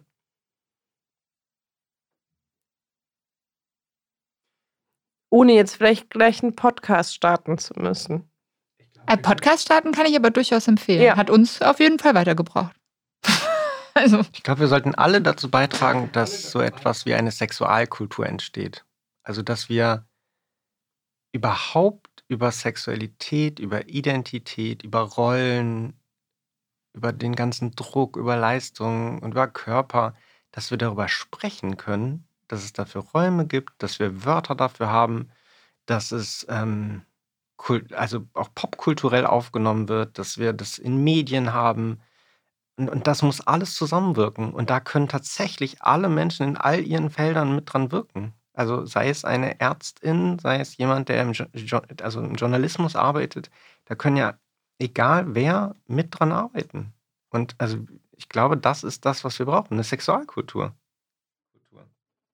Ja, und dass Leute, die halt vielfältig bereichern, ne? also ob nun auch KünstlerInnen oder ja, Leute, die irgendwie Texte schreiben, sich irgendwie damit auseinandersetzen, die politisch aktiv sind, die, weiß nicht, im Netz aktiv sind, auf der Straße. Also ich will ja auch niemandem vorschreiben und sagen, so und so musst du es irgendwie tun, aber vielleicht sich überhaupt mal diesen Moment Zeit zu nehmen, zu überlegen, naja, wie stehe ich denn jetzt eigentlich dazu? Also was heißt denn mein Gefühl zu Sexualität, zu Sexualkultur? Wie wurde ich vielleicht aufgeklärt? Was war denn gut daran? Was hätte ich mir anderes eigentlich gewünscht? Und über diese Fragen kommt man ja ganz oft darauf, auch was einem vielleicht gefehlt hat oder ähm, vielleicht auch für Menschen, die die Kinder haben, irgendwie in ihrem Umfeld zu sagen, naja, ich höre denen mal zu. Also es geht gar nicht so sehr auch darum, ich muss alles wissen, ich muss alles erklären, aber hört ihnen doch zu, nehmt sie doch ernst. Also die haben ihre Fragen, die haben, die sind neugierig und wenn sie es nicht sind, ist auch okay. Und die ernst zu nehmen und ähm, ja, überhaupt ein Bewusstsein dafür zu haben. Und ich glaube, dann werden einzelne Dinge auch einem auffallen. Also, weil ihr gesagt habt, als ihr irgendwie diesen äh, Podcast gestartet habt, dass dann auch vielleicht euer ähm, Freundinnenkreis sich verändert hat und wer wie viel redet. Es kann auch sein, dass ihr nur eine andere Wahrnehmung dafür gehabt habt und irgendwie sensibler dafür geworden seid, das zu hören. Also klar kann auch sein, dass Leute sich denken, hey, ich fühle mich irgendwie so mega wohl in der, ähm, in dem, in der Umgebung von äh, Lilly und Lotte, dass ich jetzt easy fragen kann, yo, hast du einen Tampon für mich? Klar, aber es ändert sich ja auch oftmals der, der Blick auch darauf und man sieht auch viel mehr Briefkästen, wenn man nach Briefkästen sucht. Toller Vergleich. Also ich finde diese Forderung nach einer Sexualkultur richtig, richtig schön.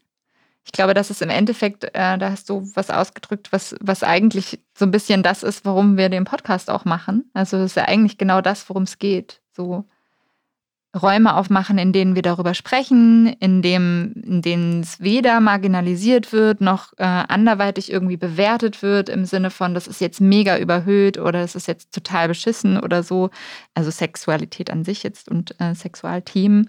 Ähm, und, sondern dass man einfach darüber spricht, dass man darüber diskutieren kann, dass es unterschiedliche Sichten gibt, dass es einfach verschiedene Blickwinkel gibt und so. Ja, finde ich total schön. Ich habe nichts mehr hinzuzufügen. Ich bin irgendwie gerade ganz happy also happy im Sinne mit dem, was wir besprochen haben. Es, es arbeitet ganz viel in meinem Kopf mit. Oh Gott, es ist halt wirklich noch richtig, richtig viel zu tun. Ja. Und ich möchte irgendwie direkt rausgehen und den Kapitalismus abschaffen, aber. Und das Patriarchat. Und das Patriarchat. Ja, das hängt ja oft zu. Also, das. Ich glaube ja mittlerweile, dass das Patriarchat nicht abzuschaffen ist, wenn wir nicht vorher den Kapitalismus abgeschafft haben. Von daher erst der Kapitalismus und dann ist das mit dem Patriarchat auch einfacher. Und dann haben wir alle guten Sex. Bam. das ist doch mal ein Slogan. Schafft das Patriarchat ab und den Kapitalismus für richtig guten Sex. ja, cool. Also ich habe auf der Liste tatsächlich noch ein paar Sachen, äh, die ich total gerne gefragt hätte, aber ich finde, es fühlt sich eigentlich gerade relativ rund an. Ich glaube, wir könnten jetzt auch noch 15 Stunden darüber sprechen. Wie war vorhin die Ansage? 12 bis 24 Stunden darüber sprechen. Aber ähm, genau, vielleicht können wir an der Stelle einfach wie so einen Punkt machen. Aber auch die Einladung ähm, an alle, die zuhören, aussprechen. Ihr könnt uns ja natürlich auch auf den Anrufbeantworter sprechen ähm, oder eine Nachricht schreiben, wenn für euch was offen geblieben ist und ihr sagt, das muss ich unbedingt noch wissen. Ähm, ich habe leider die Anrufbeantworternummer vergessen. Vielleicht hat die jemand anders zur Hand. Guckst du oder soll ich gucken? Ich guck nach. Sonst guckst du und äh, ich sage derweil noch, ähm, genau, dass uns natürlich auch total interessiert, äh, wie ihr äh, vielleicht, also erzählt uns doch vielleicht einfach mal, wie ihr zum Beispiel Sexualunterricht hattet oder wie ihr äh, über sexuelle Themen bei euch in der Familie gesprochen habt oder so. Das fände ich auch total spannend. Und was euer Blick auf sexuelle Bildung ist. Also, was fehlt euch eigentlich? Oder was habt ihr schon und findet es richtig cool?